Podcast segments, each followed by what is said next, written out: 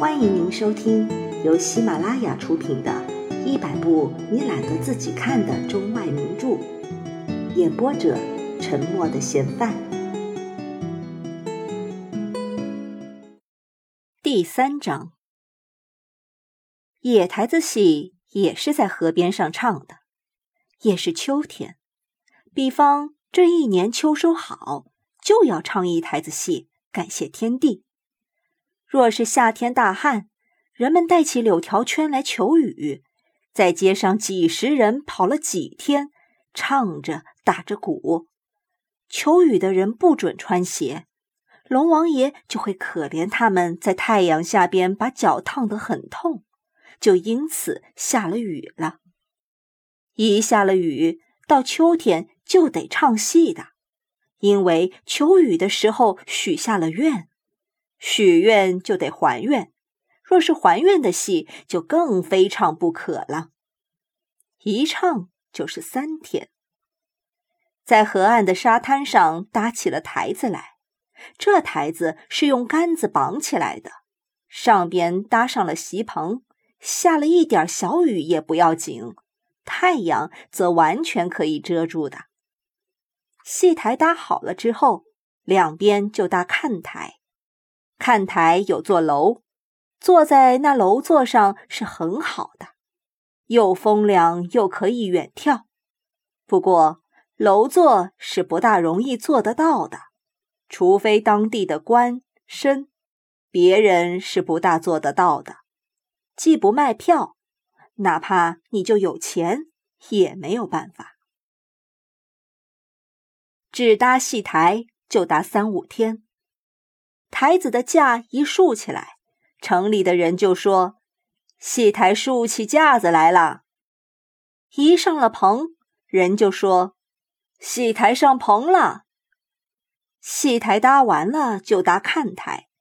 看台是顺着戏台的左边搭一排，右边搭一排，所以是两排平行而相对的，一搭要搭出去十几丈远。眼看台子就要搭好了，这时候接亲戚的接亲戚，换朋友的换朋友。比方嫁了的女儿回来住娘家，临走回婆家的时候，做母亲的送到大门口，摆着手还说：“秋天唱戏的时候再接你来看戏。”坐着女儿的车子远了，母亲含着眼泪还说。看戏的时候接你回来啊！所以一到了唱戏的时候，可并不是简单的看戏，而是接姑娘换女婿，热闹的很呢。东家的女儿长大了，西家的男孩也该成亲了。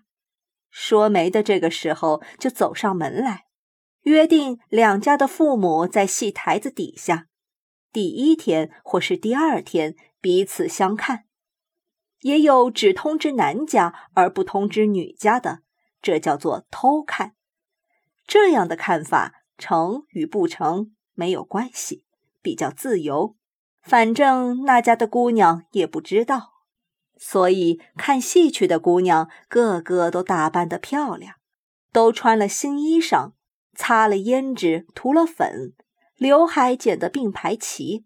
头辫儿梳得一丝不乱，扎了根红辫绳，绿辫梢，也有扎了水红的，也有扎了淡青的。走起路来像客人，吃起瓜子儿来头不歪眼不斜的，温文尔雅，都变成了大家闺秀。有的着淡青色布长衫，有的穿了藕荷色的，有的银灰的，有的还把衣服的边上压了条。有的淡青色的衣裳压了黑条，有的水红洋纱的衣裳压了蓝条，脚上穿了蓝缎鞋或是黑缎绣花鞋，鞋上有的绣着蝴蝶，有的绣着蜻蜓，有的绣着莲花，绣着牡丹的，各样的都有。手里边拿着花手巾，耳朵上戴了长钳子，土名叫做戴穗钳子。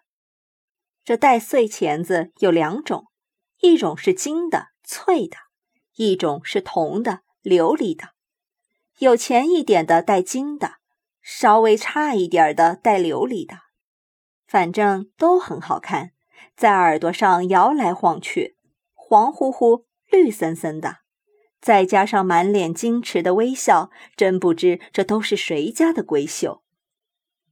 那些已嫁的妇女也是照样的打扮起来，在戏台下边东邻西舍的姐妹们相遇了，好互相的品评，谁的模样俊，谁的鬓角黑，谁的手镯是福泰银楼的新花样，谁的丫头簪又小巧又玲珑，谁的一双绛紫缎鞋真是绣得漂亮。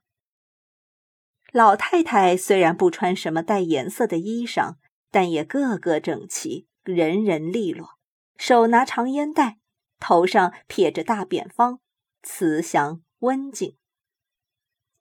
戏还没有开台，呼兰河城就热闹得不得了了。接姑娘的，换女婿的，有一个很好的童谣：拉大锯，扯大锯，老爷门口唱大戏。接姑娘换女婿，小外孙也要去。于是乎，不但小外孙，三姨二姑也都聚在了一起。每家如此，杀鸡买酒，笑语盈门，彼此谈着家常，说着趣事儿。每夜必到三更，灯油不知浪费了多少。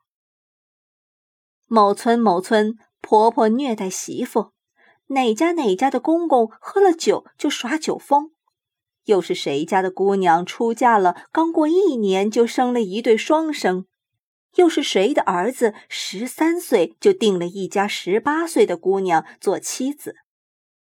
烛火灯光之下，一谈谈个半夜，真是非常的温暖而亲切。一家若有几个女儿，这几个女儿都出嫁了。亲姊妹两三年不能相遇的也有，平常是一个住东，一个住西，不是隔水的，就是离山，而且每人都一大群孩子，也各自有各自的家务，若想彼此过访，那是不可能的事情。若是做母亲的同时把几个女儿都接来了，那他们的相遇真仿佛已经隔了三十年了。相见之下，真是不知从何说起，羞羞惭惭，欲言又止。刚一开口，又觉得不好意思。过了一刻功夫，耳脸都发起烧来，于是相对无语，心中又喜又悲。过了一袋烟的功夫，等那向上冲的血流落了下去，彼此都逃出了那种昏昏恍恍的境界。这才来找几句不相干的话来开头，或是你多早来的，或是孩子们都带来了吗？关于别离了几年的事情，连一个字也不敢提。从表面上看来，他们并不是像姊妹，丝毫没有亲热的表现，面面相对的，不知道他们两个人是什么关系。似乎连认识也不认识，似乎从前他们两个并没有见过，而今天是第一次的相见，所以异常的冷落。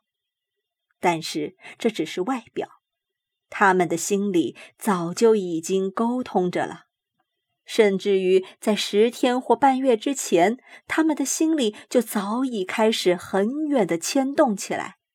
那就是当着他们彼此都接到了母亲的信的时候，那信上写着迎接他们姊妹回来看戏的。从那时候起，他们就把要送给姐姐或妹妹的礼物规定好了。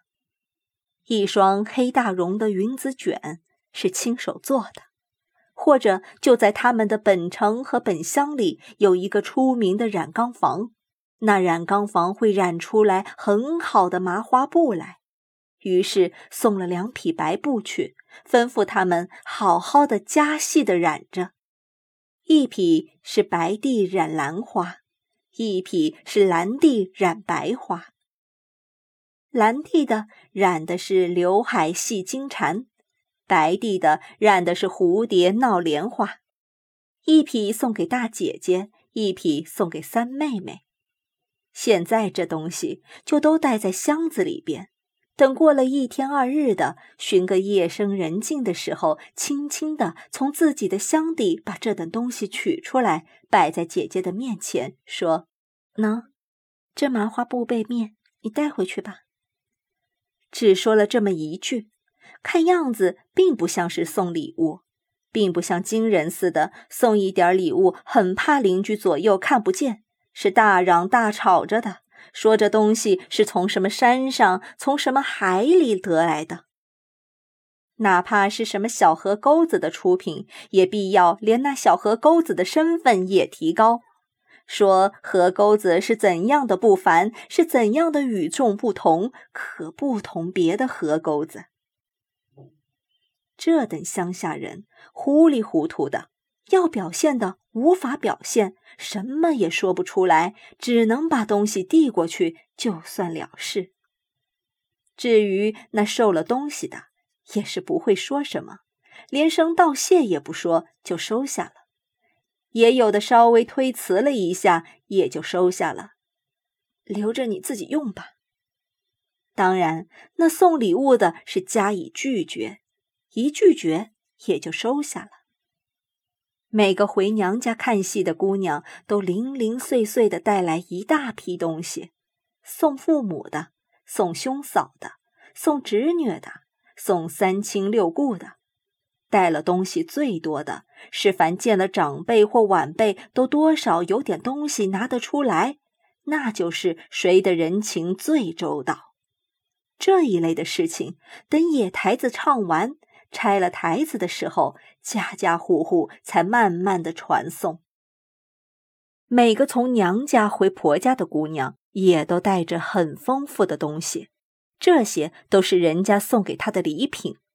东西丰富的很，不但有用，也有吃的。母亲亲手装的咸肉，姐姐亲手晒的鱼干，哥哥上山打猎，打了一只雁来腌上。至今还有一只雁大腿，这个也给看戏小姑娘带回去，带回去给公公下酒吧。于是乌三八七的，离走的前一天晚上，真是忙了个不休。就要分散的姊妹们，连说个话的功夫都没有了，大包小包一大堆。